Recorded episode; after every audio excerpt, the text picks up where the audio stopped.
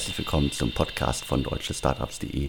Mein Name ist Alexander Hüsing, ich bin Gründer und Chefredakteur von deutschestartups.de. Heute spreche ich wieder mit Sven Schmidt, Seriengründer, Internetinvestor, OMR-Podcast-Legende und derzeit in Essen im Ruhrgebiet mit Maschinensucher unterwegs. Die heutige Ausgabe wird präsentiert von Lendis, eurem Partner für digitales Workplace Management. Lendis kennt vielleicht der ein oder andere da draußen, ein Startup aus Berlin 2018 gegründet. Investoren wie HV Capital, DN Capital und Picos Capital unterstützen das Startup bereits. Jetzt aber zur Werbebotschaft und zum Konzept von Lendis. Bei Lendis mietet ihr die gesamte Technik und Büroausstattung, die ihr zum Arbeiten benötigt und könnt diese ganz einfach über die Lendis-Plattform digital verwalten. Dabei ist es auch ganz egal, ob es jetzt um das Homeoffice, das Office oder halt beides zusammengeht. Wenn ihr euch für Lendis entscheidet, dann müsst ihr zunächst einmal in der Lendis-Plattform euer Sortiment konfigurieren. Das heißt, alles, was eure Mitarbeiterinnen brauchen, zum Beispiel Laptops, Smartphones und natürlich auch Büromöbel. Eure Mitarbeiterinnen können sich dann direkt bei Lendis einloggen und genau das bestellen, was sie haben möchten. Lendis übernimmt dabei nicht nur die Lieferung, sondern auch die Montage bis ins Wohnzimmer eurer Mitarbeiterinnen. Und auch wenn ihr neues Equipment braucht, euch vergrößert oder alte Geräte austauschen möchtet, dann ist Lendis definitiv der richtige Partner für euch. Schaut euch doch bitte Lendis einmal selbst an unter www.lendis.io/ds. Mit dem Gutscheincode deutsche-startups bekommt ihr dort die ersten zwei Monate geschenkt. Ein tolles Angebot für alle Hörerinnen des DS Podcast. Den Link findet ihr natürlich auch wie immer in den Show Notes zum Podcast auf allen Plattformen und natürlich auch im Artikel auf deutschestartups.de. Auch von mir großen Dank an Lendis. Ich hatte ja auch schon mal hier im Podcast meinen Respekt vor dem Geschäftsmodell zum Ausdruck gebracht. Und ich glaube, in Zeiten, wo es teilweise sehr lange Lieferzeiten für Möbel gibt, ähm, wird der Service von Lendes noch attraktiver. Aber jetzt ähm, direkt sozusagen in medias res. Ähm, ich hatte so ein bisschen Angst, Alex, dass durch die etwaige Sommerpause ähm, unsere Serie, ja, dass wir jetzt eigentlich fast in jedem Podcast ein neues deutsches Unicorn verkünden können, abreißen könnte. Aber es geht weiter. Wir können gratulieren der Solaris Bank und zwar zu einer Pre-Money-Bewertung von 1,2 Milliarden Euro und einer Post-Money-Bewertung von 1,36 Milliarden Euro. Die meisten Hörer werden also wissen, da sind 160 Millionen Euro in die Firma geflossen, also Primary. Und bevor ich jetzt die ganzen Details vorstelle, Alex, du hast ja, glaube ich, schon öfter auf deutsche Startups über die Solaris Bank geschrieben. Definitiv, ist ja auch schon eine ganze Weile unterwegs. Das Unternehmen 2016 war für mich immer eins der spannendsten Fintech-Themen, weil einfach B2B, äh, wie kann man die am besten beschreiben? Also es ist ein Startup, das eine Vollbanklizenz hat und das bei sehr, sehr vielen anderen Startups halt unter der Decke quasi äh, für das Abwickeln sämtlicher Dinge funktioniert und äh, wichtig ist. Also Banking as a Service, die stellen unter anderem eine API zur Verfügung. Und wie gesagt, entscheidend ist, glaube ich, diese Vollbanklizenz. Und dass man halt mit äh, der Solaris Bank als Partner halt extrem viel machen kann, was man als Startup halt äh, so schnell nicht unbedingt umsetzen kann. Und deswegen B2B Fintech und äh, jetzt auch Unicorn. Und äh, ich will zumindest noch einmal kurz erwähnen, dass die Kollegen von Finance Forward, die hatten da auch schon mal was gehört vor vor einigen Wochen. Also da gab es schon mal eine Meldung. Äh, das war quasi ein angekündigtes Unicorn, aber wir haben jetzt hier die exklusive Vollzugsmeldung. Ja, du hast es gerade richtig ähm, beschrieben. Ähm, zum Schluss ja, stellt die, ähm, auch wenn jetzt die Metapher so ein bisschen abgegriffen ist, ähm, ja, stellt die Solaris Bank die Schaufeln für den Fintech-Boom zur Verfügung ähm, und baut da halt im Endeffekt Standard-Tools, ja, wie unter anderem auch irgendwie Know Your Customer Geschichten und so weiter und so fort. Und ähm, ich glaube, in der letzten Runde hat er auch irgendwie Holiday Ventures, also HV Capital, investiert. Die werden jetzt hier in dem Deck, was uns zugespielt worden ist, äh, gar nicht erwähnt. Aber ich kann jetzt mal hier, ähm, da wir tatsächlich alle Details zugeschickt bekommen haben, kann ich mal die, die Hörer so ein bisschen hier ähm, in die Runde sozusagen mit der Runde bekannt machen. Zum einen, also das Signing hat ähm, am Freitag stattgefunden, also vor, ähm, vor drei Tagen, ist also äh, noch sehr, sehr frisch und das heißt, das Closing hat noch nicht stattgefunden. Da ist ja meistens immer so ein sozusagen so ein Time-Lag, um den Anglizismus ähm, zu nutzen zwischen Signing und Closing. Bis das Geld dann endgültig bei der Firma auf dem Konto ist, muss ja irgendwelche Einträge im Handelsregister und so weiter und so fort. Auf jeden Fall hat die Solaris Bank letztes Jahr 35 Millionen Euro Umsatz gemacht und davon waren ungefähr 25 Millionen Euro, äh, ja, was man als ARA bezeichnen könne, könnte, also wiederkehrende Gebühren. Und äh, was ist das, was ist der Unterschied? Das sind wahrscheinlich irgendwelche Zinserträge, die jetzt nicht mit so einem hohen Multiple bewertet werden wie wiederkehrende Gebühren.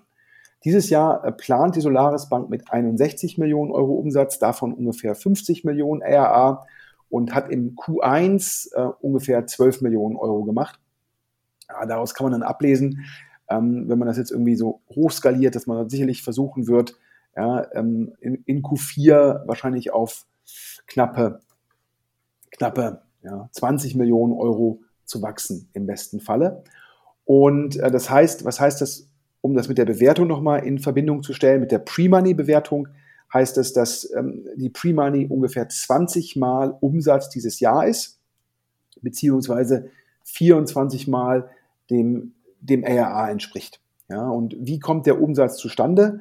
Ähm, der kommt zustande, die Hälfte nennen die Digital Banking und dann irgendwie ein knappes Viertel Know Your Customer Dienstleistungen, dann ein knappes Viertel halt im Endeffekt, was die als Lending bezeichnen. Also da kann man dann wiederum die Zinserträge ähm, ähm, verdienen und dann nochmal unter 10 Prozent, was die als Digital Assets bezeichnen. Und ähm, wie ich ja gesagt habe, die Runde 160 Millionen Euro, davon kommen 85 Millionen Euro von den Bestandsinvestoren und ähm, in der Solaris Bank viele strategische Investoren. Und es kommen 75 Millionen Euro von einem neuen Investor. Und das ist jetzt nicht so gutes Signaling. Das ist letztendlich so eine Art, ich sag mal, so ein Multi-Family Office Dienstleister. Die nennen sich Decisive Capital Management. Die haben sich da scheinbar durchgesetzt und mit wahrscheinlich diesem Gebot von 1,2 Milliarden Pre-Money. Und die haben für die 75 Millionen Euro, also knapp 50 Prozent machen die, ein Special Purpose Vehicle aufgesetzt. Das heißt, die sammeln dafür extra Geld ein. Und das scheint ähm, da geklappt zu haben.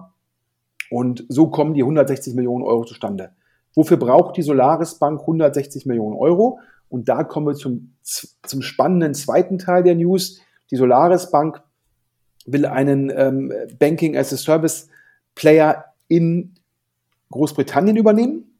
Und von den 160 Millionen Euro Cash sollen dafür 140 Millionen Euro Cash genutzt werden.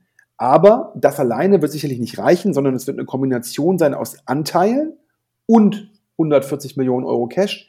Denn diese Firma, die in dem Deck als Projekt Alpha bezeichnet wird oder Project Alpha, das Deck natürlich auf Englisch, hat letztes Jahr schon 16 Millionen Euro Umsatz gemacht, also knapp die Hälfte der Solaris Bank und hat vor allem jetzt in Q1 bereits 8 Millionen Euro gemacht. Das heißt, zwei Drittel von dem, was die Solaris Bank gemacht hat, hat der Player in England gemacht und im Gegensatz zur Solaris Bank ist der, ist der englische Anbieter auch schon profitabel, was ich echt beeindruckend finde, wenn man so stark wächst ähm, in einem Markt, der noch relativ neu und jung ist und dann schon profitabel ist. Also es liest sich für mich wie eine sehr, sehr spannende Akquisition. Und sicherlich kann man dann sagen, wenn dann diese Akquisition gelingt, dass die Solaris Bank inklusive ähm, Projekt Alpha sicherlich dann der führende Anbieter in Europa ist. Und da das natürlich auch äh, nochmal, ähm, da gibt es halt Markteintrittsbarrieren im Sinne von, ähm, da kann jetzt ein amerikanischer Player nicht eins zu eins mal kurz ähm, in, in der EU sozusagen da in der EU loslegen, ist das auf jeden Fall eine spannende Akquisition. Und äh, daher muss ich sagen, ähm, ja, also Glückwunsch. Ähm, ich glaube, aufgesetzt Alex ja von Finlieb und Jan Beckers. Richtig, also die sind äh, gut dabei gewesen, sind es ja immer noch und haben äh, erneut äh, da ein gutes Näschen bewiesen und auf das richtige Pferd gesetzt. Ja, und danach glaube ich auch so jemand wie Avato, also von Bertelsmann und auch irgendwelche Banken drin. Also daher, das äh, scheint mir alles, ähm, ich bin ja sonst immer so ein bisschen kritisch. Äh, zum einen ist, ähm, ja, diese, wenn dann diese ganzen Corporate VCs in Anführungszeichen oder die Corporate selbst investieren, aber in dem Fall, also ähm, da sehen die KPIs gut aus, die Übernahme macht Sinn, jetzt irgendwie das nächste deutsche Unicorn, also daher top, top, top. Ich glaube, da können wir allen Beteiligten nur gratulieren, oder? Auf jeden Fall. Also Gratulation. Der Einhornstall in Deutschland wird immer größer. Ich muss meine Liste dann äh, gleich noch aktualisieren. Also alle, die einen Überblick haben wollen, welche Einhörner es gerade in Deutschland gibt. Es gibt auf deutsche Startups eine aktuelle Liste mit allen verzeichneten Unternehmen, die es aktuell sind und die es auch äh, in der Vergangenheit waren. Ja, auf jeden Fall. Das hatte ich ja schon mehrfach gesagt. Super für den Standort. Ähm, ich glaube, ähm, das, das ist der Rückenwind, ähm, den es braucht. Und auch da wieder das Zeichen, ja, hier, glaube ich, dieser, dieser, dieser Multifamily Office Dienstleister sitzt, glaube ich, in der Schweiz. Ähm, das heißt, es braucht nicht unbedingt irgendwie äh, Staatsgeld, sondern für gute Firmen ist genügend Kapital im Markt. Und apropos genügend Kapital im Markt, Revolut. Jetzt machen wir einen kleinen Ausflug nach England. Revolut für die Hörer, Alex, kann man so sagen, das N26 von Großbritannien? Genauso würde ich sie beschreiben. Also eine andere weitere Neobank, eine Smartphone-Bank. Und die haben ja schon mal geraced, irgendwie, ich glaube, 5,5, 6 Milliarden Dollar. Und uns ist jetzt zugetragen worden, dass die neue Runde sei geschlossen worden und die Bewertung liegt jetzt bei 13 Milliarden Dollar. Und damit hätte Großbritannien und Europa hätte ein weiteres Dekakorn. Ja, steile Entwicklung. Äh, wir haben ja jetzt auch in, in Deutschland endlich eins, also endlich, äh, als ob wir darauf gewartet hätten, natürlich nicht, aber es ist eine schöne Entwicklung und in Europa werden es jetzt auch immer mehr. Das zeigt, äh, es ist sehr viel Geld im Markt und gerade die Fintech-Themen, die reißen so richtig, gehen so richtig durch die Decke. Dementsprechend so, ja, Gratulation nach Großbritannien. Ja, ich muss sagen, ich hätte die 2020er Zahlen von Revolut sind öffentlich geworden oder, glaube ich, müssen öffentlich gemacht werden, weil es ja, glaube ich, eine Bank ist. Ähm, ich fand die jetzt gegeben den Corona-Rückenwind, also ähm, solche Firmen wie Revolut müssten davon eigentlich profitiert haben, fand ich die Wachstumszahlen letztes Jahr ähm, nicht so überragend, aber ich glaube, der Gründer ist im Fundraising irgendwie äh, 1A mit Sternchen. Und ähm, du sagst natürlich auch der ganze Fintech-Rückenwind aber ich glaube persönlich hätte ich dann eher in die Solaris Bank investiert als in Revolut, wenn man die Bewertungen ins Verhältnis setzt. Aber auch da Glückwunsch nach London.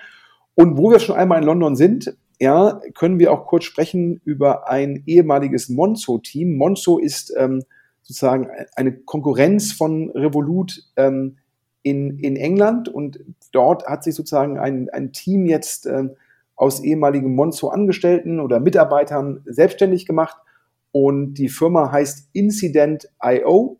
Ähm, da kann man de facto IT-Vorfälle ähm, ja, reporten und administrieren über Slack. Also sprich, man macht das in einem Slack-Kanal und äh, Incident.io wertet das dann aus, macht daraus Reportings und so weiter. Und warum ist das jetzt ein Thema für den Podcast? Wir fokussieren uns ja eigentlich immer auf Fun Funding-Runden ja, in Deutschland oder beziehungsweise für deutsche Firmen. Aber in dem Fall ist es doppelt spannend. Nach unseren Informationen äh, haben da mehrere deutsche VCs versucht zu investieren oder VCs, die in Deutschland sitzen. Äh, und zum Zug gekommen sind Point9 und Index. Und das Spannende hier, Alex, ist es, ja, früher war es ja immer so, in Point9 hat die Pre-Seed-Runde gemacht und dann hat der Point9 einen super Ruf für SaaS und Marketplace-Investments und dann haben die meistens dann immer in der nächsten Runde ob man die dann nun als Seed oder Series A bezeichnen möchte, haben die dann meistens immer sehr, sehr gute Folgeinvestoren gefunden. Aber in dem Zeitalter, wo Tiger, Kotu oder auch Insight äh, so aggressiv investieren, sind dann auch Anbieter oder VCs wie Index und Excel in Anführungsstrichen gezwungen, früher zu investieren. Und daher jetzt eine Pre-Seed-Runde, wo Point9 und Index parallel investieren. Ja, auch für mich eine Überraschung. Also du hast gesagt, äh, ansonsten früher war es so, Point9 hat investiert und irgendwann dann kamen die Großen bei den erfolgreichen Modellen und die Entwicklung wird sich auf jeden Fall fortsetzen. Das heißt, äh, so VCs wie Index äh, werden sich äh, ja die, die guten Sachen, die im Markt sind, nicht entgehen lassen, nur weil sie sagen, ja, früher haben wir das immer so gemacht. Dementsprechend, also da wird sich, glaube ich, noch mal wird einiges noch äh, durcheinander gewirbelt werden und äh, wir werden irgendwie neben Index da noch hoffentlich viele andere Namen sehr viel früher erleben. Und ich sehe das auch, also beziehungsweise mir haben das in den letzten Tagen auch immer wieder Leute erzählt, dass die irgendwie alle ganz heiß darauf sind, alle Startups möglichst früh zu sehen. Und das geht irgendwie jetzt bandbreit durch alle Schichten der deutschen VC-Landschaft. Also, und vor allen Dingen natürlich die klassischen, die immer am Anfang da war, dabei waren, die müssen sich jetzt noch mehr anstrengen und äh, ihre äh, Fälle verteidigen und alles noch viel, viel früher sehen, als sie es früher gesehen haben. Ja, da hat sich der Markt echt nochmal ähm, durch Wettbewerb und ähm, nochmal zugunsten der Unternehmer verändert ich sage ja auch immer, man muss immer gucken, dass der Wettbewerb funktioniert und dann ähm, funktionieren meistens auch die Märkte. Und jetzt habe ich gerade schon erwähnt gehabt, ähm, äh, Tiger, Insight, Kotu, die sicherlich äh, da für den, für, den, für den Marktdruck sorgen. Und da gibt es ja noch einen weiteren Investor, den wir bisher eigentlich immer sehr stark mit Fintech-Deals verbunden haben. Äh, Hedo Sophia, die ja auch bei ähm, zum Beispiel bei Scalable Capital investiert sind, die ja auch äh, jetzt ein Unicorn sind. Und ähm, vor ein paar Wochen war, glaube ich, die Runde von, von Kaya Health in der Presse. Und du hast rausgefunden, wer der bisher nicht genannte Lead-Investor ist. Richtig, also der äh, Lead-Investor wurde in der PM und äh, so weiter bisher nur als führender Wachstumsfonds bezeichnet. Und ich glaube, da halt äh, Kaya Health, äh, es geht um eHealth und es geht um eine App zum Beispiel oder Übungen zum Thema Rückenschmerzen, also als ein Modell, das sie anbieten habe hab ich damit auch nicht gerechnet, äh, dass da der Name Hedo Sophia fällt, aber er ist jetzt gefallen, alles auch schon sichtbar, also äh, Hedo Sophia hält knapp 17 Prozent am Unternehmen, die Runde war, glaube ich, 65 Millionen Euro groß. Und da waren irgendwie auch äh, Hardcore Capital war da mit dabei, äh, Balderton Capital, Optum Ventures, und der große Geldgeber ist aber Hedo Sophia und ich habe es gerade gesagt, also mich hat es überrascht. Äh, ansonsten ja eher Fintech-Themen. Ich glaube, die große Ausnahme war bisher Flaschenpost, da waren sie auch schon sehr früh dabei. Und dementsprechend auch hier ein Beispiel dafür, also äh, wer viel Wachstumskapital braucht äh, und äh, das sozusagen äh, europaweit, weltweit irgendwie äh, das Kapital sucht, äh, der findet auch mit Hedo Sophia mittlerweile mit äh, Themen abseits von Fintech äh, sehr potente Geldgeber. Ja, also ich habe dann mich mal erkundigt, nachdem du mir das zugerufen hattest. Ähm, und da haben mir dann äh, mehrere General Partner von deutschen Fonds gesagt, nee, Hedo Sophia, äh, die gucken sich in der Zwischenzeit irgendwie jeden, in Anführungsstrichen, Growth-Deal an. Und Growth geht ja eigentlich schon los bei der Series B heutzutage. Und ähm, die sind da überall dabei. Und äh, habe ich gefragt, wie machen die das eigentlich mit dem Fundraising? Ich glaube, Tiger hat ja jetzt, hatte gerade einen 6 Milliarden Fonds. Ich glaube, die raisen jetzt die nächsten 6 Milliarden Fonds, weil die das was wir in Deutschland sehen, ist ja nur ein ganz kleiner Teil der Tiger-Aktivitäten. Wenn man sich den globalen Dealflow anschaut, glaube ich, jede Woche macht Tiger irgendwie zwei bis drei Deals. Ja, global, Indien, überall sind die dabei. Und Helio Sophia scheint aktuell, weil sie so viele Investments machen, dann teilweise sogenannte Special Purpose Vehicle aufzusetzen. So ein bisschen das, was ähm, letztendlich Decisive Capital Management gemacht hat ähm, im Fall von der Solaris Bank. Das heißt, äh, da machen die das Investment und ähm, sammeln dann halt parallel das Geld ein ähm, und machen dann sozusagen Strukturen auf Deal-by-Deal-Basis. Meine persönliche These wäre, bei Hedo Sophia ist das wahrscheinlich einfach jetzt ähm, ein Thema, weil sie die Anlagemöglichkeiten sehen. Die werden sicherlich dann wieder einen größeren Fonds raisen und äh, das ist ja immer Hedo Sophia. Dahinter steht ja Ian Osborne, äh, jemand, vielleicht der Networker, in, in England oder in, in Großbritannien und der das scheinbar ja sehr viel Geld ähm, von Herrn Bloomberg ähm, sozusagen da verwaltet. Also schauen wir mal, nach Hörensagen sollen da auch in nächster Zeit noch mehr Hedosophia Investments in Deutschland kommen. Wir sind auf jeden Fall ähm, gespannt. Und jetzt allerdings ähm, zu einem in Anführungsstrichen Thema, was ja Alex uns beiden am Herzen liegt, Cusp Capital der, ähm, ich glaube, zumindest die Zielgröße ist 300 Millionen Euro Fonds aus Essen, das ehemalige Team von Tengelmann Ventures, also TEF abgekürzt. Und äh, da müssen wir ja zugehen, da sind wir so ein bisschen subjektiv. Ich, weil ich mit Maschinensucher in Essen sitze und du, weil dir das Ruhrgebiet ja sozusagen ans, ja, deine Heimat so ein bisschen ist. Also deine, jetzt natürlich, du wohnst in Berlin, aber du bist immer noch mit der, mit der, mit der echten Heimat verbunden. Genau, also äh, das Ruhrgebiet äh, liegt mir am Herzen, die Startup-Szene im Ruhrgebiet äh, liegt mir am Herzen. Umso wichtiger ist, dass äh, es mit Cusp Capital jetzt auch in Essen einen richtig großen Fonds gibt und ja damit ja auch einen der größten in Deutschland. Und jetzt können wir hier verkünden, den ersten Deal von Cusp Capital. Und äh, wer sich fragt, Cusp C-U-S-P. Und die haben investiert in Simply Delivery. Ähm, und äh, ja, das hat ein man, ich, ja, ich glaube, Klon ist ein bisschen übertrieben, aber zumindest um es zu erklären, das ist so ein bisschen das, das deutsche Olo oder das deutsche Slice, ja. Äh, jetzt vielleicht den, den, wenigsten Hörern werden vielleicht Olo und Slice was sagen. Ja, also was machen Simply Delivery, Olo und Slice? die stellen Restaurants de facto so eine Art Software-Suite zur Verfügung.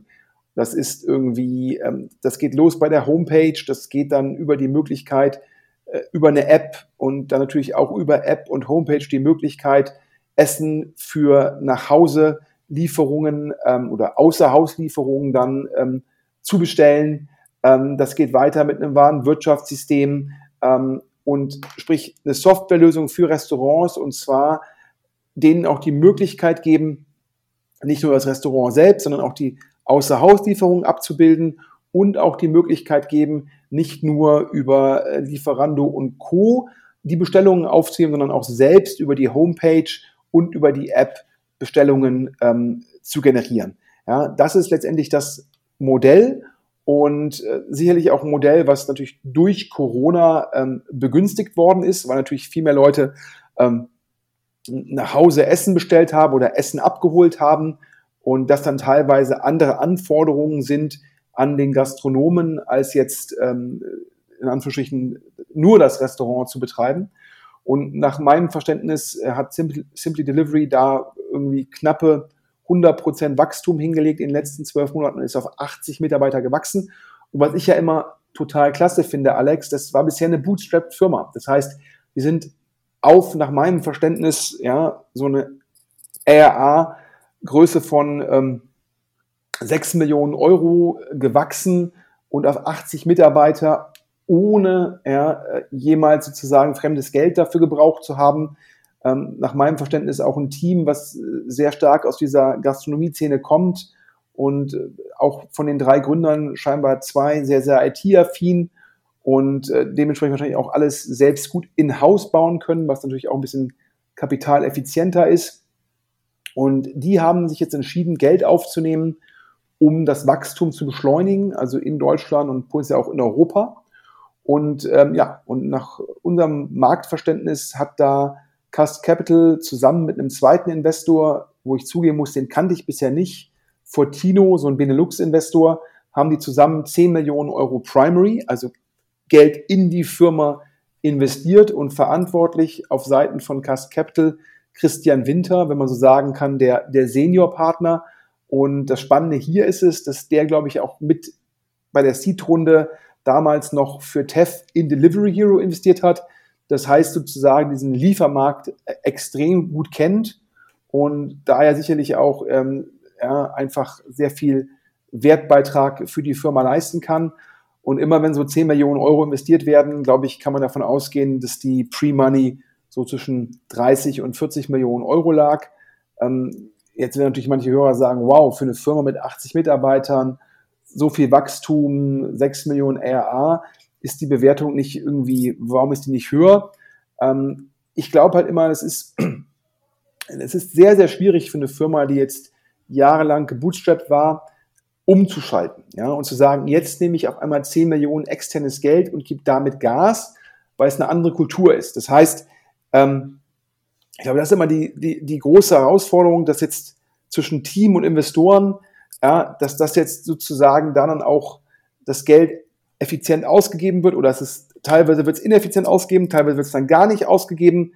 Und ich glaube, das spielt natürlich auch immer eine Rolle bei der Bewertung. Aber ich glaube, für Cast Capital ein, ein super Investment, weil die halt über Christian Winter die, die Sektorkompetenz mitbringen und ähm, glaube ich, das Potenzial sehen. Ich glaube, Olo wird getradet mit boah, fast 50 Mal Umsatz, also wahnsinnige Bewertung. Und ähm, auch Slice, wo der Fabrice Grinder investiert ist, glaube ich, auch eine sehr hohe Bewertung. Ähm, dazu muss man sagen, ähm, Olo ist letztendlich horizontal, also in, in den USA sozusagen für alle Gastronomiebereiche und Slice fokussiert sich auf Pizzerien.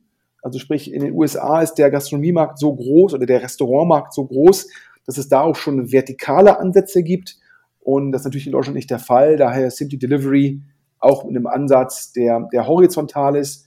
Und äh, man fokussiert natürlich auch primär auf Bestandsgastronomie und auf Systemgastronomie, weil man dann natürlich dann zum einen, wenn man einen Partner findet, meistens direkt mehrere Restaurants hat und weil natürlich bei den bestehenden erfolgreichen Restaurants der, der Churn auch ähm, entsprechend geringer ist, was sonst bei vielen Gastronomieprojekten immer verkannt wird, ist, dass von neun Restaurants scheitert meistens eins von drei innerhalb von ein bis zwei Jahren, was dann meistens für einen sehr hohen Churn sorgt. Und ich glaube, Simple Delivery geht da ein bisschen fokussierter beim Vertrieb ran und fokussiert sich auf die Konzepte, die schon funktionieren, was halt entsprechend den Churn gering hält. Aber ich habe gedacht, als ich das gesehen habe, Mensch, auf jeden Fall ein super spannendes und attraktives erstes Investment.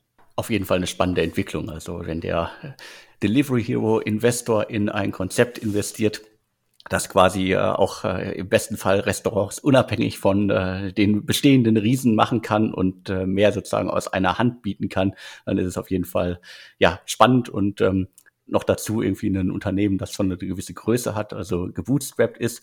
Und hier einmal noch ein kurzer Hinweis. Letzte Woche habe ich ein Interview mit äh, Christoph Joost veröffentlicht. Das ist äh, der Macher von Flex Capital. Die investieren in äh, Unternehmen, übernehmen in der Regel die Mehrheit an Unternehmen, sowas wie Nitrado oder Egoditor und die haben auch immer die Problematik quasi, dass sie, sie stehen auf gebootstrappte Startups, aber die müssen den äh, Gründer, den Unternehmen ja dann auch erstmal beibringen, wie man mit Geld, das man dann eventuell zur Verfügung hat, äh, viel mehr machen kann. Das ist auf jeden Fall ein großer Schwenk, wenn man vom gebootstrappten Startup äh, zum millionenfinanzierten VC-Startup wird. Das ist ein äh, großer Wandel, und das muss man auch erstmal alles äh, bewerkstelligen. Und äh, dementsprechend, wer da mehr erfahren möchte, hört euch bitte den Podcast mit äh, Christoph Just von äh, Flex Capital an. Ja, ich glaube, Flex Capital auch ein spannendes Modell. Die sagen ja de facto, wir machen letztendlich das, was Private Equity Firmen machen, mit einem Fokus auf irgendwelche ähm, Mid-Cap, Small-Cap Tech-Firmen, die bisher Bootstrap waren und kaufen da die Mehrheitsbeteiligung und versuchen dann über die Kompetenz das Wachstum zu beschleunigen und so nochmal komparativ einen weiteren Werthebel zu haben. Ähm, nach Hören sagen ja auch ein, zwei Deals schon sehr, sehr erfolgreich. Also daher ähm, glaube ich auf jeden Fall ein sehr, sehr hörendes, hörenswertes Interview.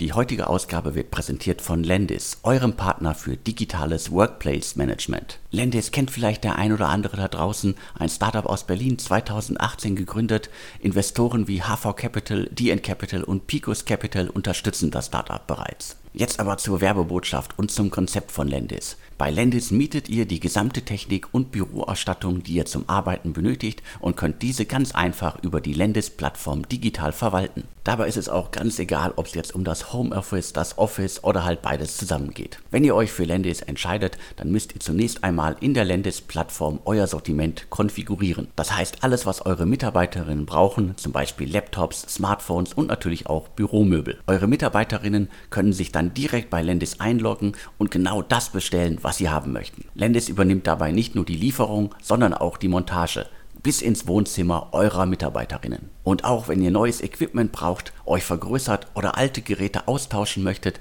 dann ist Lendis definitiv der richtige Partner für euch. Schaut euch doch bitte Lendis einmal selbst an unter www.lendis.io/ds. Mit dem Gutscheincode deutsche-startups bekommt ihr dort die ersten zwei Monate geschenkt. Ein tolles Angebot für alle Hörerinnen des DS Podcast. Den Link findet ihr natürlich auch wie immer in den Show Notes zum Podcast auf allen Plattformen und natürlich auch im Artikel auf deutschestartups.de. Aber ab zum nächsten Thema, ähm, glaube ich, eine Firma, über die wir auch schon Alex sehr oft gesprochen haben, Sherry Ventures. Ich glaube, ein, einer der aktivsten Pre-Seed- und Seed-Investoren und äh, ob es ein Flaschenpost ist oder Flink, äh, aktuell auch, glaube ich, eine sehr, sehr, ich, ja, ich würde sagen, die, die schwimmen fast auf einer Erfolgswelle und ähm, die machen jetzt ja eher so wirklich so, sage ich mal, so, die versuchen ja in die heißen Themen, in die heißen Teams zu investieren. Und äh, auch, auch bei denen ist keine Sommerpause drei neue Sherry-Deals können wir verkünden. Ist auch irgendwie selten, dass wir in einem Podcast gleich drei Deals von einem VC haben, Alex. Das ist selten, also das äh, sieht man sonst auch selten. Man kann es vielleicht ein bisschen damit äh, erklären, dass äh, man kann sich auf seinen Lorbeeren halt nicht ausruhen. Und äh, ja, Jerry hat gerade sehr viel Rückenwind, hat sehr viel gute Sachen gemacht, aber die müssen ja auch dafür sorgen, dass in, sagen wir, in zwei, drei Jahren auch wieder große Geschichten bei rauskommen und äh, bringen das Geld gerade auf, äh, auf die Straße in Unternehmen. Dementsprechend äh, schöne Entwicklung und äh, ich glaube auch im, äh, ja, im, äh, auch, auch wenn wir kein Sommerloch haben, das ein oder andere wird vielleicht ein bisschen zurückhaltender kommuniziert derzeit. Ja, auf jeden Fall spannend auch da. Ähm, die haben jetzt drei Deals gemacht. und die Pre-Money auf den drei Deals nach unserem Verständnis schwankt zwischen 3 Millionen Euro am unteren Ende und 14 Millionen Euro am oberen Ende. Und es sind alles Pre-Seed-Deals. Und äh, was heißt das? De facto ist es ein Team mit einer Präsentation. Also klar, gibt auch noch schon irgendwie eine, eine, eine, Firma, aber viel mehr ist es nicht. Und die ganze Bandbreite. Und ähm, es gibt manche Investoren, die sagen halt, ja, Pre-Seed machen wir irgendwie auf 3, 4, 5 Millionen Euro. Das ist so unsere Standardgröße. Und Sherry hat einen anderen Ansatz. Wir hatten ja schon mal darüber berichtet. Äh, bei Flink haben sie, glaube ich, 20 Millionen Euro Pre gezahlt. Dann gab es dieses, diesen, ich sag mal, Superlist, glaube ich, kann man sagen, Wunderlist-Nachfolger, den Christian Reber irgendwie aufgesetzt hat. Auch da war Sherry, glaube ich, der Höchstbietende, hat, glaube ich, auch 16 bis 18 Millionen Euro Pre gezahlt. Das heißt, Sherry ist bereit für Seer Entrepreneurs und für Heiß-Themen ja, nach oben zu bieten.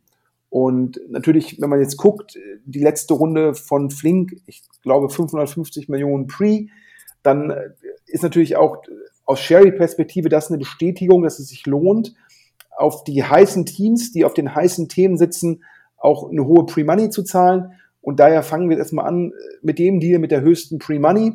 Ja, nicht überraschend ein Seer Entrepreneur. Und ähm, Alex, so das ist glaube ich schon im Flurfunk gehört gehabt, ähm, Florian Meister, ehemaliger CEO von IAM. Richtig, wurde uns schon äh, angetragen, äh, unter anderem auch äh, über unseren anonymen Briefkasten. Also wer uns anonym Tipps geben möchte, nutzt den anonymen Briefkasten. Äh, das wurde hier auch gemacht und bei diverseren anderen Themen auch. Also das, äh, die Hintergrundgeschichte ist, und die brauchen wir ja gleich nochmal, also IM, Berliner Fotoplattform, auch etliche Jahre äh, sehr gut unterwegs. Die sind äh, kürzlich ja von äh, einer Beteiligungsgesellschaft übernommen worden also ich glaube, die, die letztendlich die Geschichte ist, es hat, glaube ich, gut funktioniert, aber die hätten noch viel mehr Geld gebraucht, um das noch erfolgreicher zu machen. Und äh, ja, dementsprechend äh, gab es da einen Deal im Hintergrund. Und äh, Florian Meissner war einer der Gründer. Es gab insgesamt äh, vier Gründer. Äh, an seiner Seite ist jetzt noch der äh, äh Ramsi Risk. Ich hoffe, ich habe das jetzt richtig ausgesprochen. Also auch einer der Mitgründer von IM. Und die machen zusammen ein E-Health äh, das nennt sich Aware. Und äh, ganz äh, platt gesagt geht es darum, es geht um Bluttests im Abo und das ist eins der Startups, in die Cherry jetzt investiert. Ja, nach meinem Verständnis ähm, macht Cherry die Runde zusammen mit June. June hatten wir schon mal drüber gesprochen. Ähm, der, der Bruder vom, äh, vom ähm, Google-Vorstand Philipp Schindler, der Florian Schindler, zusammen mit dem ehemaligen Early Bird VC David Roskamp, die machen zusammen June und äh, in dem Fall, glaube ich, Sherry im Lead, aber zusammen mit June und auch bei June die Bereitschaft ähm, für die heißen Themen letztendlich hochzubieten. Und nach meinem Verständnis hat das Syndikat aus Sherry und June hier mehr geboten als Blue Yard und hat so die Runde gegenüber Blue Yard ähm, gewonnen. Und ja, das Modell hast du gerade schon gesagt. Ähm, da sollen Bluttests, aber nicht die der Nutzer selbst macht, sondern der, der Nutzer kann sich irgendwo das Blut abnehmen lassen oder letztendlich kommt ähm, eine Krankenschwester vorbei und macht das. Und nach meinem Verständnis soll das ungefähr 99 Euro im Jahr kosten und zwei Bluttests enthalten. Und die Ergebnisse und auch weitere Sachen sollen über eine App dargestellt werden. Also man soll aus seinen Blutergebnissen was ableiten können und auch die Ableitungen sollen dann über die App getrackt werden. Also es geht letztendlich darum, ja, sich selbst irgendwie ähm, ja, gesünder zu machen, wahrscheinlich gesünder zu leben. Vielleicht sogar das ganz große Schlagwort äh, Biohacking, was ja auch in der Tech-Szene immer so ein bisschen ähm, ein Thema ist. Und ja, und da ist nach Hörensagen heißt es ja, der Florian Meissner, äh, also mal einen Schritt zurück, warum kriegen Serial Entrepreneurs eine höhere Bewertung? Da sagen wir alle VCs immer, ja, die können besser rekrutieren, ja, die wissen, wen sie anrufen müssen, die kennen die Herausforderungen und dadurch in Summe können die halt schneller sein oder schneller skalieren. Das heißt, wenn das Modell funktioniert, dann sind die einfach besser, das zu exekutieren. Und das ist auch der Grund, warum jetzt so ein Florian Meissner halt 14 Millionen Euro Pre-Money realisieren kann. Und ja, und das Spannende, was ich dabei gelernt habe, ich habe mich dann versucht, so ein bisschen zu erkundigen, so ein Bluttest kostet scheinbar im Labor, also die, die reine Durchführung, nur 40 bis 50 Cent. Ja, ich glaube, wenn man mal als äh, Privatversicherter ähm, so die Rechnung von, von dem Labor oder vom Allgemeinarzt bekommt, dann steht ein ganz anderer Preis drauf. Und das ermöglicht halt einem Aware Health, ja, ähm, dann sowas zu so einem Preis anbieten zu können. Also 99 Euro inklusive zweier Test und inklusive der App. Und da ist, glaube ich, einfach die Frage, wie attraktiv kann man die App machen? Ja, wie gut kann man das positionieren? Und da sagen mir halt die VCs, die sich das Thema angeguckt haben, da scheint der Florian Meissner einfach jemand zu sein, der da wahrscheinlich ein sehr gutes Gefühl hat, ähm, wie man so eine App bauen muss und so weiter. Ja, ich glaube, wir bleiben dran und bisher waren ja auf all diesen Themen, gab es ja meistens immer diese Folgerunde mit einem großen Namen. Da ist Sherry fast so gut unterwegs wie Point 9, was die Folgefinanzierung angeht und da schauen wir mal. Und das war jetzt übrigens das erste E-Health-Thema und E-Health ist ja für Sherry auf jeden Fall ähm, ja, ein, ein, großes Thema. Ich, nach Hören sagen, läuft ja auch das Investment da in, in, in Amboss. Das heißt sozusagen eigentlich die App, die Webseite, mit der Mediziner in Deutschland, in den USA irgendwie lernen und nicht nur im Studium, sondern potenziell lebenslang. Also Amboss muss ein unglaublich gutes Investment für Sherry sein, was sicherlich auch nochmal deren ähm, ja, Überzeugung in E-Health zu investieren gestärkt hat. Und jetzt kommt das zweite Investment und das Spannende ist es, es ist wieder E-Health und es ist wieder Alex sozusagen hat einen IAM-Anteil. Richtig, ich hatte es ja schon gesagt, also es gab äh, vier IAM-Gründer und äh, zwei haben wir jetzt schon gehört und jetzt nehmen wir noch äh, Lorenz Martin Aschoff mit und äh, das ist der dritte im Bunde, der auch eine IAM-Vergangenheit hat und der bringt noch äh, Dimitrios mit. Äh, ich glaube, der Name, Nachname spricht sich äh, Plutarchos aus, also der ehemalige Kiez-Gründer der ist da auch mit an Bord und äh, die sind gerade dabei, ein Startup aufzuziehen, was sich auch um E-Health dreht. Und äh, nach dem, was wir mitbekommen haben, geht es da um das äh, sehr spannende Thema Paartherapien online, also Paare wie äh, Mann, Frau, sonst wie, äh, je nachdem, wie, wie man halt äh, seine Präferenzen hat äh, in, in Liebesdingen und äh, das Ganze halt online abgebildet. Das ist ja, glaube ich, auch, also gerade in den USA, ich wäre Fernsehserien, amerikanische kennen, ich glaube, da ist gefühlt irgendwie jedes Paar ständig in der Paartherapie.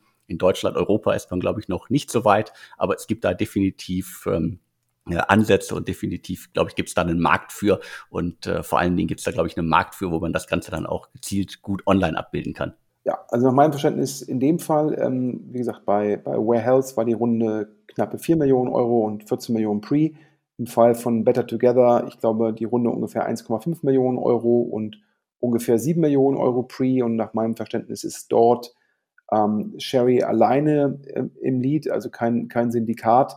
Und du hast es ja schon gesagt, ähm, ja, es geht, glaube ich, darum, wir hatten ja auch schon mal ein anderes Startup, äh, die auch diese Gruppentherapie anbieten.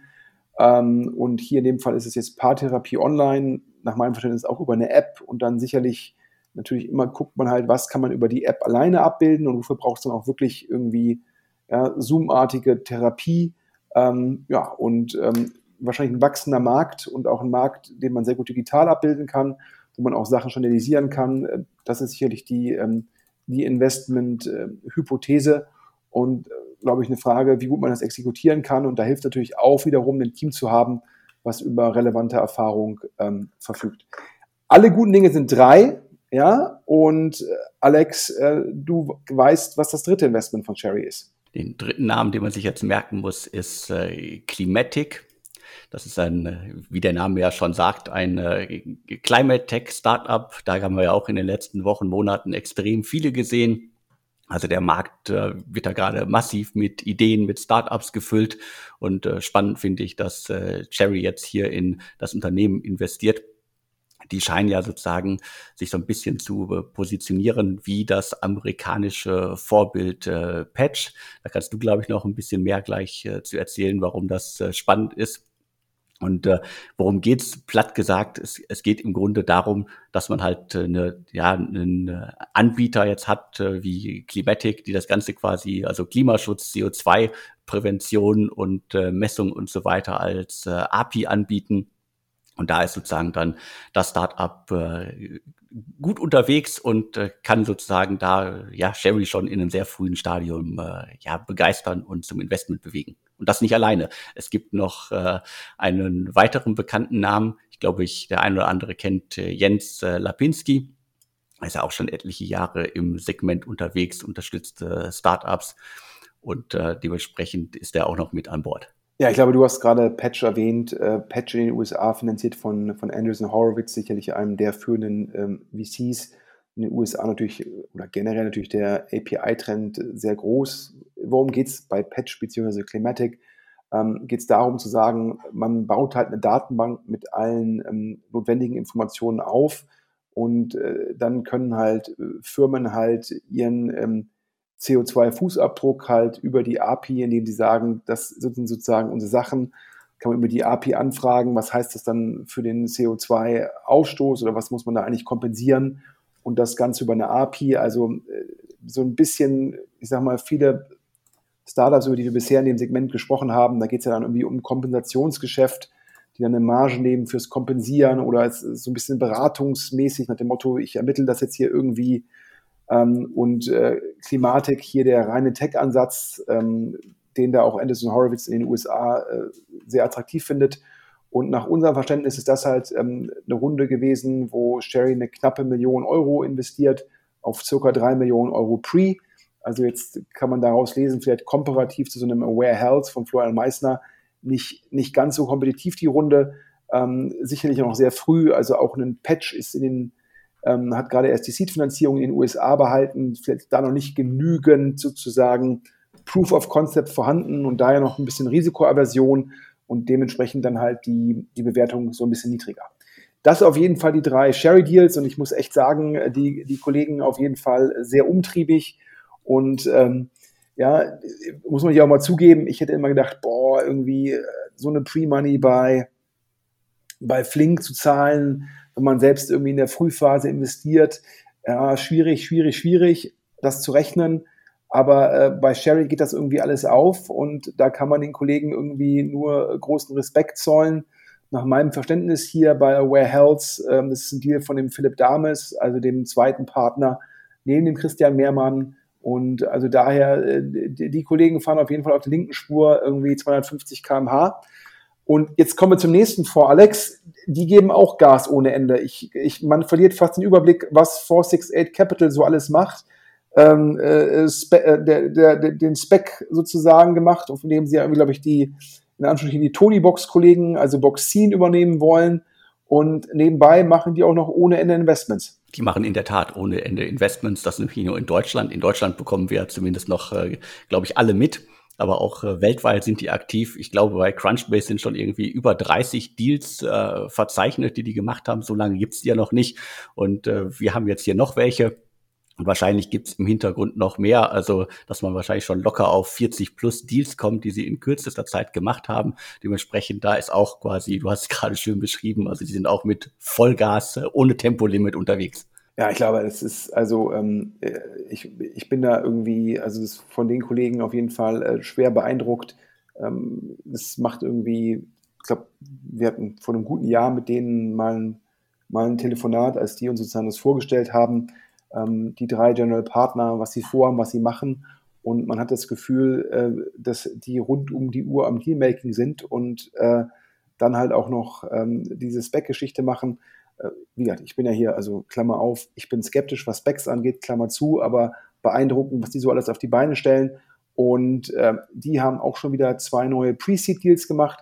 Man sieht aber auch ganz klar, wir hatten ja am, Anfang des Podcasts darüber gesprochen, ja, dass äh, sozusagen äh, Co2, Insight, Tiger, Hedo Sophia sogar so ein Index und ein Excel zwingen, immer früher zu investieren.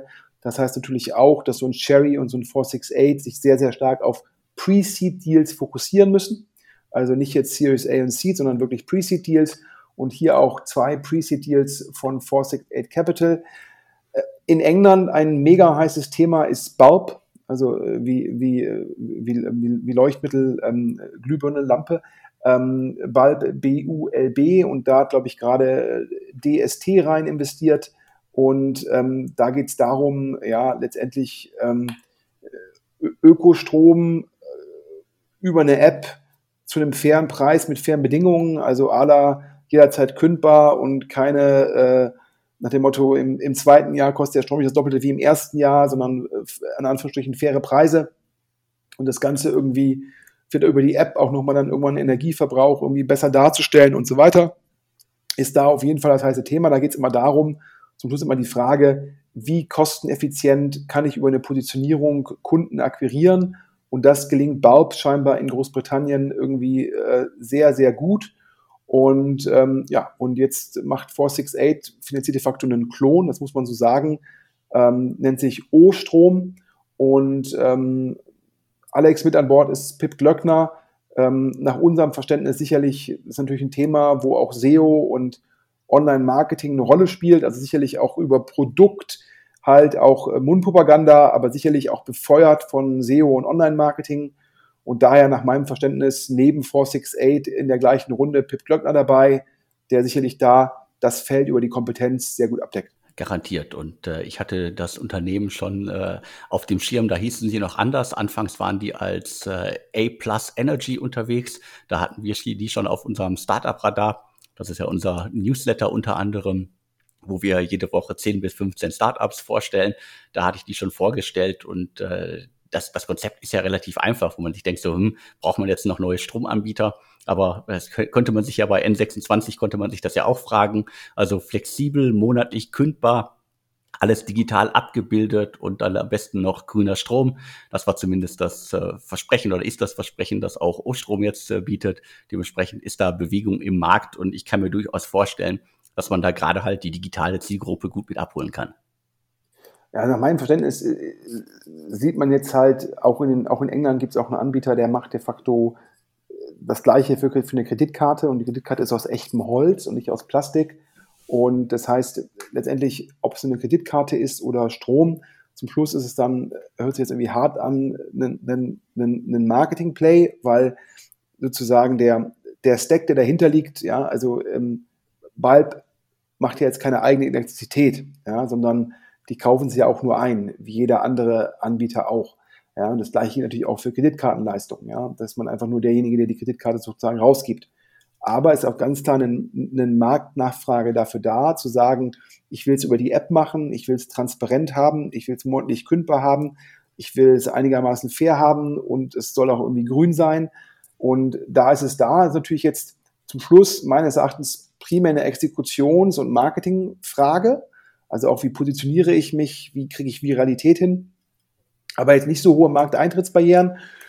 Und da hast du, ich, als du es mir geschickt hast, Alex, ich musste zugeben, ich musste schmunzeln. Ja, äh, erst hatten wir das mit 468 mitbekommen, dann hatten wir irgendwie rausgefunden, dass es halt letztendlich ja so eine Art Klon von Bulb ist. Und dann lag natürlich die Vermutung nahe, geringe Markteintrittsbarrieren. Da wird es bald noch ein paar weitere Klone geben und äh, du hast schon fast, ich sag mal, einen üblichen Verdächtigen gefunden. Genau, einer üblichen Verdächtigen, der gerade auch gefühlt äh, Startups ausgründet, ausprobiert ohne Ende, beziehungsweise zwei, also ähm, äh, Florian und Felix äh, Svoboda, die laufen unter Liberty Ventures. Felix Svoboda zuletzt unter anderem Homebell. Das war ja jetzt kein großer Erfolg, äh, ist ja dann ähm, äh, nach Köln verkauft worden und äh, dann noch Florian Svoboda, der hat zuletzt unter anderem Barzahlen gemacht und wie gesagt, die gründen gerade Startups ohne Ende, probieren sehr viel aus, auch im Direct-to-Consumer-Markt und jetzt sind sie jetzt mit äh, einem weiteren äh, Startup unterwegs und versuchen einen alternativen Stromanbieter zu etablieren. Und der hört auf den wunderschönen Namen äh, Sendstrom. Also ich musste auch erst an Niklas denken, aber äh, da gibt's ja noch verschiedene Assoziationen, die man mit diesem Begriff äh, äh, vollziehen kann also äh, ZEN und dann Strom.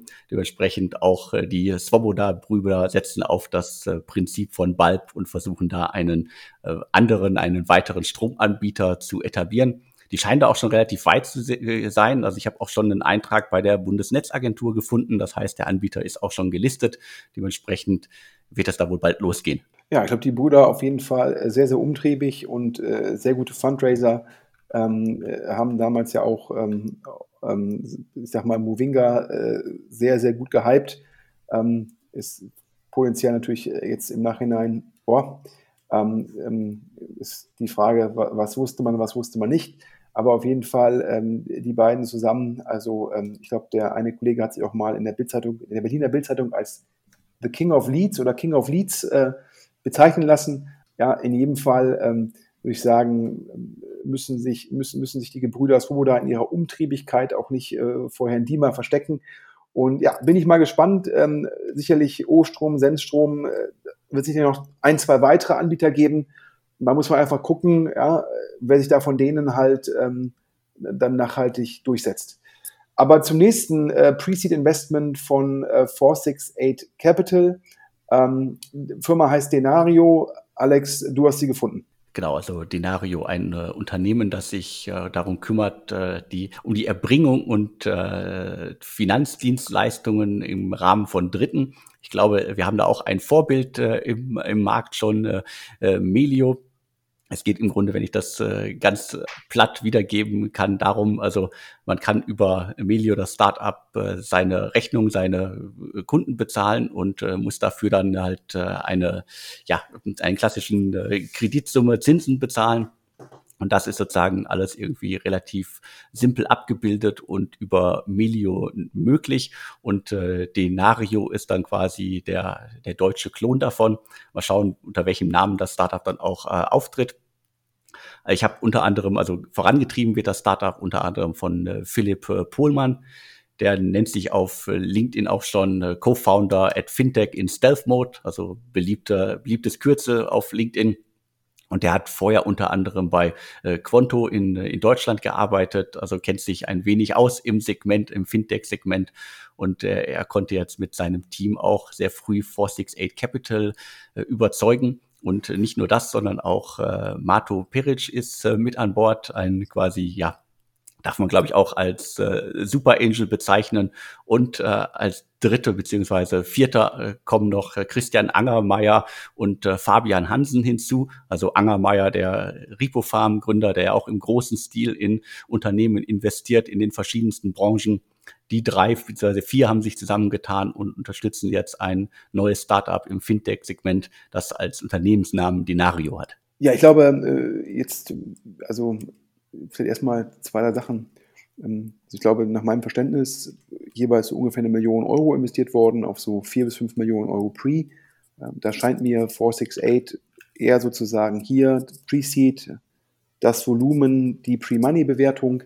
Ähm, also bisschen disziplinierter zu sein oder weniger opportunistisch als Sherry, aber ähm, wahrscheinlich, wenn du ähm, nochmal mit der Geschwindigkeit wie 468 ähm, die Deals machst, äh, kannst du wahrscheinlich auch dann, äh, gegeben das Vorvolumen, nicht auch jedes Mal eine relevant höhere Pre-Money zahlen, also sicherlich ähm, getrieben aus der Geschwindigkeit und dem Vorvolumen in dem Fall.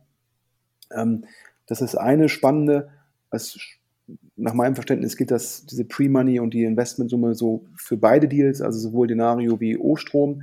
Das zweite ist ähm, Marto Peric. Ähm, Marto Peric hat, ähm, war, glaube ich, mit der erste Seed-Investor bei Scalable Capital und wird, glaube ich, auch vom Scalable-Team äh, sehr, sehr geschätzt, weil er da sehr viel Kompetenz reinbringt.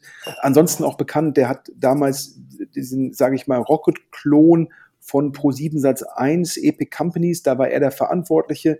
Das hat damals nicht geklappt. Aber seitdem hat er sich eigentlich zu einem der Super Angel in Europa oder sogar global entwickelt.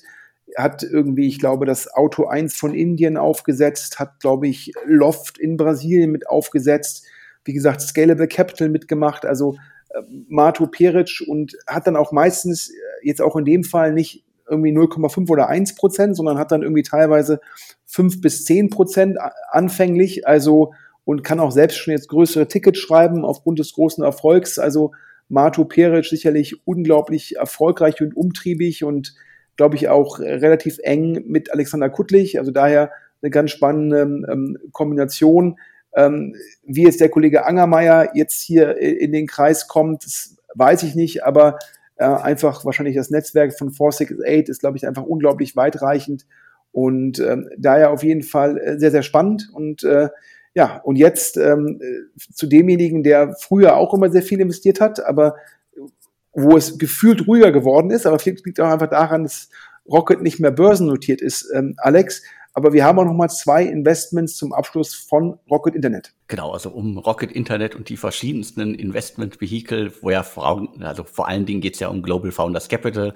Das ist ja das Vehikel, das auch nach außen getragen wird und halt äh, Flash Ventures, das ist ja noch ein neueres Vehikel, das äh, ist ja noch äh, quasi unter Alexander Kuttlich mit entstanden, wo es darum geht, dass man wieder Startups ausgründet. Das jetzt mal so als die beiden Speerspitzen von, von Rocket Internet zum Investieren und Ausgründen. Aber zuletzt war es da wirklich ruhig. Also es gab ein paar Deals in der Vergangenheit, aber gefühlt gab es da manchmal irgendwie äh, jede Woche in der Vergangenheit ein.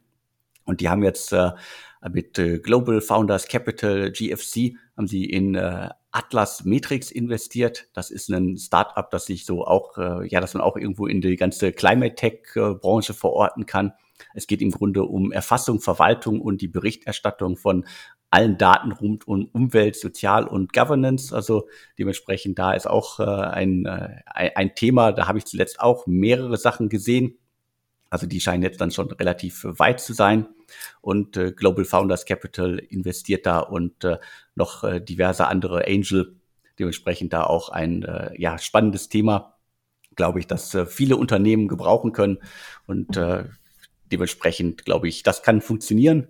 Das weitere äh, Investment müssen wir bei Flash Ventures äh, verorten.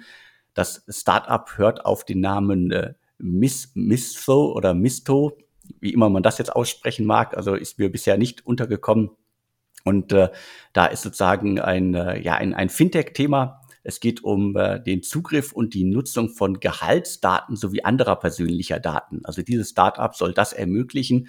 Damit richtet sich das dann ja wahrscheinlich an andere Unternehmen, und da ist jetzt äh, Flash Ventures eingestiegen, beziehungsweise hat es mit, mit gegründet, mit aufgezogen. Und was ich da ganz spannend finde, ist, also wir hatten das, glaube ich, in der Vergangenheit immer mal wieder thematisiert. Also früher hat Rocket Internet Unternehmen gegründet und da hatten die 99,9 Prozent. Äh, später waren es dann irgendwie 75.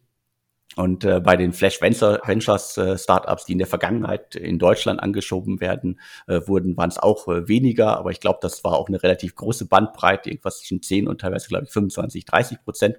Und hier sind jetzt, jetzt nur 5 Prozent, wobei äh, jeweils nochmal 2,26 Prozent auf die äh, Flash Ventures Macher entfallen. Also die sind auch nochmal mit an Bord. Und dementsprechend äh, ist das eine spannende Konstellation. Zwei weitere Investments von Rocket Internet. Ja, ich muss jetzt hier sagen, ich kann mir das Cap-Table bei Misto oder Mislow, wie auch immer du es aussprechen möchtest, nicht so ganz erklären. Also zum einen, dass da die beiden äh, Partner ähm, genauso viel Prozente haben wie Flash Ventures selbst, erscheint mir im Verhältnis ähm, etwas komisch und auch der Anteil von Flash Ventures mit irgendwie guten 5% scheint mir etwas gering zu sein. Vielleicht ist da vereinbart worden, dass jetzt noch die, das Geld von Flash Ventures kommt und dann dementsprechend Flash Ventures seine Position ausbaut und die anderen entsprechend ähm, verwässern. Ähm, das ist von außen äh, schwer zu beurteilen, aber auf den ersten Blick ähm, ist das Cap Table entsprechend überraschend. Aber ich glaube, jetzt sind wir auch äh, am Ende. Wir hatten heute gleich zwölf exklusive Nachrichten. Also äh, bevor ich nochmal Danke an Lendes sage, noch einmal kurz eine Übersicht. Wir gratulieren der Solaris Bank, ja, Banking as a Service, zum nächsten deutschen Unicorn-Status oder Einhorn-Status. 1,2 Milliarden Euro Pre-Money-Bewertung, 1,36 Milliarden Euro Post-Money, also 160 Millionen Euro in die Firma. Davon soll ein UK Banking as a Service Startup gekauft werden. Ähm, top, top, top. Glückwunsch an alle Beteiligten. Dann auch Glückwunsch nach England an Revolut. Jetzt die Bewertung 13 Milliarden Dollar, das nächste europäische Dekakorn. Sozusagen, wir haben ja in Deutschland mit Celonis dann ein Dekakorn, jetzt Revolut auch ein Dekakorn geworden. Dann ähm, Glückwunsch an Point9, die haben zusammen mit Index die Pre-Seed-Runde in Incident IO anführen dürfen, ein Vorfall, Reporting und Admin für Sachen, die über Slack gemacht werden. Das war auf jeden Fall ein heißer Deal und ein Ex-Monzo-Team, also daher Glückwunsch an Point9, die sich da durchgesetzt haben. Dann Alex, ja, du hast es enthüllt, Kaya Health, das Investment, das Lead-Investment kommt von Hedo Sophia, die jetzt im Endeffekt fast auftreten wie Tiger, Co2 Insight, also einfach nicht mehr nur der Fokus auf Fintech, sondern als Growth-Investor schon horizontal investieren. Dann Glückwunsch nach Essen für den ersten Deal von Cass Capital. Die investieren in das deutsche Olo oder wenn man so will, in das deutsche Slice. glaube, Olo ist der bessere Vergleich, eine Art Softwarelösung für Restaurants. Die Firma heißt Simply Delivery, bisher bootstrapped, schon 80 Mitarbeiter, schon 6 Millionen ARA und angetrieben durch den Rückenwind, weil irgendwie die Softwarelösung sehr, sehr effizient und effektiv außer Hauslieferungen möglich macht, was ja für Restaurants sehr wichtig geworden ist und wahrscheinlich auch sehr wichtig bleibt. Dann natürlich irgendwie Sherry, ja, umtriebig, umtriebig, umtriebig, gleich drei neue Deals und zweimal davon in das Ex-IAM-Team. Äh, was IAM ist verkauft worden. Das Team kann neue Sachen machen. Die einen machen Aware Health, die anderen machen Better Together. Beide Deals finanziert Sherry. Parallel investiert Sherry in einen Patch-Klon, Patch, sozusagen eine CO2-API. Die Firma heißt Climatic. Und eigentlich noch umtriebiger als Sherry und noch schneller ist äh, 468 Capital, die Firma vom ehemaligen Rocket-Vorstand Alexander Kuttlich, Du hast es gesagt, Alex, 30, 40 Deals und das in, in, einem, in einem guten Jahr oder eineinhalb Vierteljahren Wahnsinn. Und die investieren in O-Strom, einen Bulb-Clone, zusammen mit Pip Glöckner, der da sozusagen als Angel die Themen SEO und Marketing da mit betreuen soll, Expertise reinbringen soll, weil ich glaube, da ist es sehr, sehr wichtig, jetzt dieses Thema zu besetzen, denn parallel die Soboda-Brüder haben Sendstrom gestartet, nach unserem Informationen auch ein Bulb-Klon, das heißt, sicherlich ein Markt mit geringen Markteintrittsbarrieren, wo es mehrere Leute versuchen werden. Parallel investiert 468 Capital in Denario. Das haben sie zusammen gemacht mit dem Super Angel Marto Peric. Denario ist ein Klon von Melio. B2B, Fintech, äh, Firmen zahlen Rechnungen und können dann teilweise das irgendwie vorfinanzieren gegen Gebühren.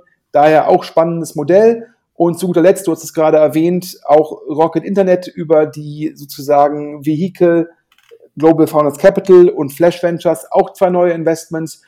Und das eine Atlas Metrics, ähm, ja, auch im Bereich CO2-Thematik und das andere Misto, auch ein Fintech.